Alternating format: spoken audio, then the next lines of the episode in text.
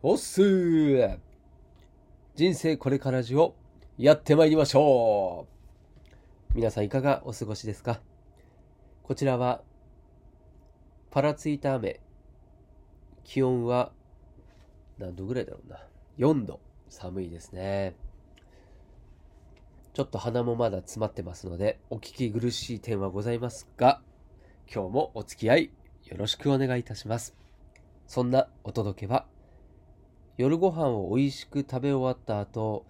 トースターの中に焼き上がったチキンがあったことを思い出してしまったくにくにです。よくありませんか、まあ、僕は結構あっちゃったりするんですね。最初にね料理作った時にこうトースターの中にこうねあのこうちょびチキとかっていうねこうチキン。もうあとはトースターで焼くだけっていうねあれとかあとこうフライドポテトね。あれをこうオーブントースターで焼くみたいなね、まあ、そんなこうトースターに入れて料理作ってる間にちょチーンってなるんですけどね。なるんですけど結局そのまま、え食卓には置かずそのままね食べ終わった後にふとこうトースターを見た時にあって気づくっていうあれですね。はい。他にもそういう方がいたらコメントお願いします。励みになります。この番組は40過ぎた平凡なおっさんがローンを1000万円も残して脱サラしてもなんだかんだ生きていけるってことをお見せしてあなたをポジティブにするそんな番組でございます。あなたの幸せが僕の幸せです。感想やいいね、フォローが僕の大きな励みになりますので、ぜひともどしどし募集をしておりますのでお願いします。はい、ということで今回の、えー、テーマですけれども、まあ、以前ですね、なんだろう、あの、ネットサーフィンとか、あの辺の話をした回があるんですけれども、まあ、その回ともまたですね、ちょっとこう、近い話かなと思います。こう時間の使い方という部類ですかね。はい。この受け身の情報と、まあ、自発的ですね、こう受動的な情報の収集の、えー、大きな違い、まあ、怖さというんですかね、まあ、そのことをちょっとお話ししようと思います。まあ、自分でもそうですし、うん、まあなんか息子とかこう見ててもね、こうテレビをこう、ダラダラ、YouTube をダラダラ、まあ、そんなところが結構あると。で、まあそうだな。まあそれがね、好きで見てるっていうのはわかるんですよね。わかるんですけれども、ただ、なんとなくですね、うん。まあ最近だとね、こう、テレビ自体、まあ、見る人はいないと思うんですけども、まあ、YouTube もそうですし、まあとそうですね、年配の方とかは、まあ、未だにこう家にずっとテレビをつけっぱなしなんていうことはありますよね。はい。これだと、まあ要は、見たいと思っていないものでも、こう見てしまっている状態っていうのが、まあ、まあ、ただ見受けられるというところで、この受け身の情報っていうのは、こう知らないうちに時間を奪われているっていう、まあ、その感覚があるかないか、まあ、これが大事だなと思ってます。まあ、テレビをね、なんとなくつけて、例えば、これ僕もね、よくやるんですけど、まあ、テレビ見ないとはいえ、まあ、仮にね、朝起きて、あ、ちょっとニュース見ようとかって言った時にも、こうリモコンでチャンネルを変えて、だらだら、どれがいいかなって選びますよね。あ、の行動ですら、時間、も例えば、ニュースは何何チャンネルって決めて見てる人から比べると、うん、時間はかかっちゃってたり、YouTube もですね、これ、最初に YouTube 開くと、おすすめの動画が最初に流れるんですよね。で、それを、こう、なんとなくね、気になったものを見ると。はい。で、これもですね、自分の、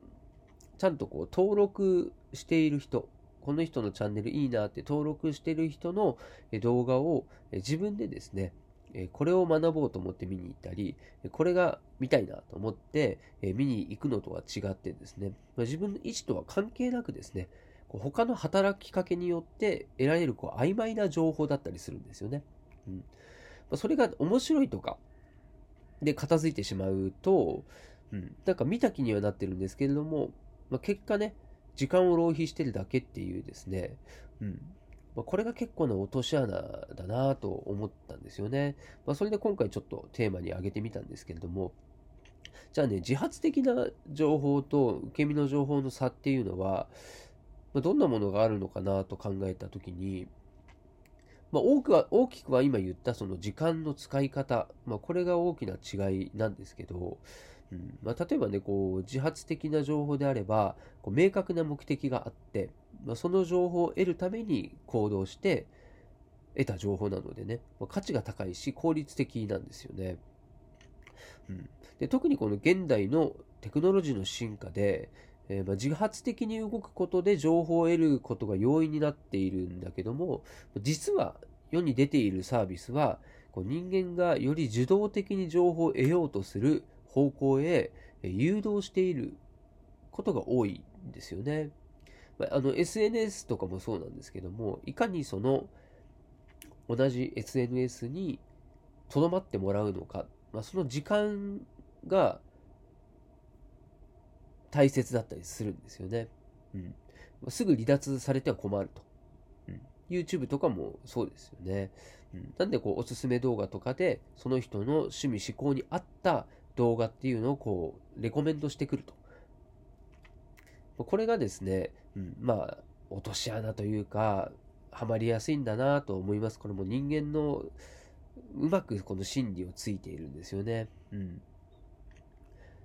なんで、まあ、この多くのビジネスですね、こういうネットビジネスに関して言えば、人間1人当たりのこう可処分時間っていうんですかね、まあ、1日24時間っていうのは決まってますから、その時間のどれぐらいの割合を多く奪えるかを争っているっていう状況ですよね。うん、で人に利用してもらう時間が長いほど、そのコンテンツは価値が高いものになっているという傾向があるっていうことですよ。ということですね。うん。まあ、それはよくわかります。で逆に言えば、今のサービスが便利だからこそ、まあ、自発的に自分が扱う情報を、まあ、入手しなければどんどん時間を浪費、消費してしまうことになるので、まあ、そのことを、ま常にですね、理解して頭の片隅に置いておくっていうことを、ま今回はですね、強く、ま言っておきたいなと思ったわけですよ。うんま例えばね、テレビ番組表で、こう見たい番組を見ているかどうか。あとは、えおすすめ動画じゃなくてね、YouTube のように、こう検索したり、登録チャンネルから見に行っているかどうか。あとは、え自分が、え聞きたい音楽を聞きに行ってるかどうか。はい。まこういうね、こうサブスクの時代っていうのに入ってますから、まゲームも今やサブスクになってます。で、そうなってくると、今までだったら、え自分でお金を出して買ったゲームをテレビでやるとかっていうのも、今ネットの中でいろいろあるゲームの中から、え好きなゲームを探すっていうことになると、これもですね、気がついたら別にやろうとも思ってなかったゲームをやっている、もしくは選ぶ時間ですね。これも、まあ、浪費、消費してるんですよね。だ選択肢が多くなることで選ぶ時間やストレスが増えているっていうのも事実だし、本来やりたかったこととずれてきちゃうっていうのもあります。これは本当に危険な状態にもなるなと思います。なんでまあショッピングもそうですね、これ。うん。あの、受け身の買い物ですね。これも本当実店舗で買い物をするっていうのも、こう、買うものが決まってなくて、ふらふらとね、うん、ショッピングをする。これも、例えば目的がね、こうデートで街中をふらふらしてね、ラブラブしたいっていうのもあるだろうし、自分が知らない商品に出会いたいとか、市場調査でですね、こう、あ、こんなものが流行ってんだなとかっていうふうに、自分がちゃんと意味を持って買い物をしてるならいいと思います。うん、逆に、自発的な買い物、こう何かネットショッピングでね、えー、時間がかからないという利点がありますので、このお目当てのものだけを探すとか、あとなかなかね、実店舗では見つからないような商品レアな商品を、えピンポイントで探せるっていう、そういう時間の使い方であれば、ネットショッピングの方が有利だと思いますしね。まあ、楽ですよね。うん。なんで、この辺のですね、使い分けっていうのをしっかりしているかどうかっていうのが一つの鍵になってくると思いますんでね。まあ、自分から情報を取りに行ったり、自分から行動を起こしていきましょうというお話でございました。ではまた。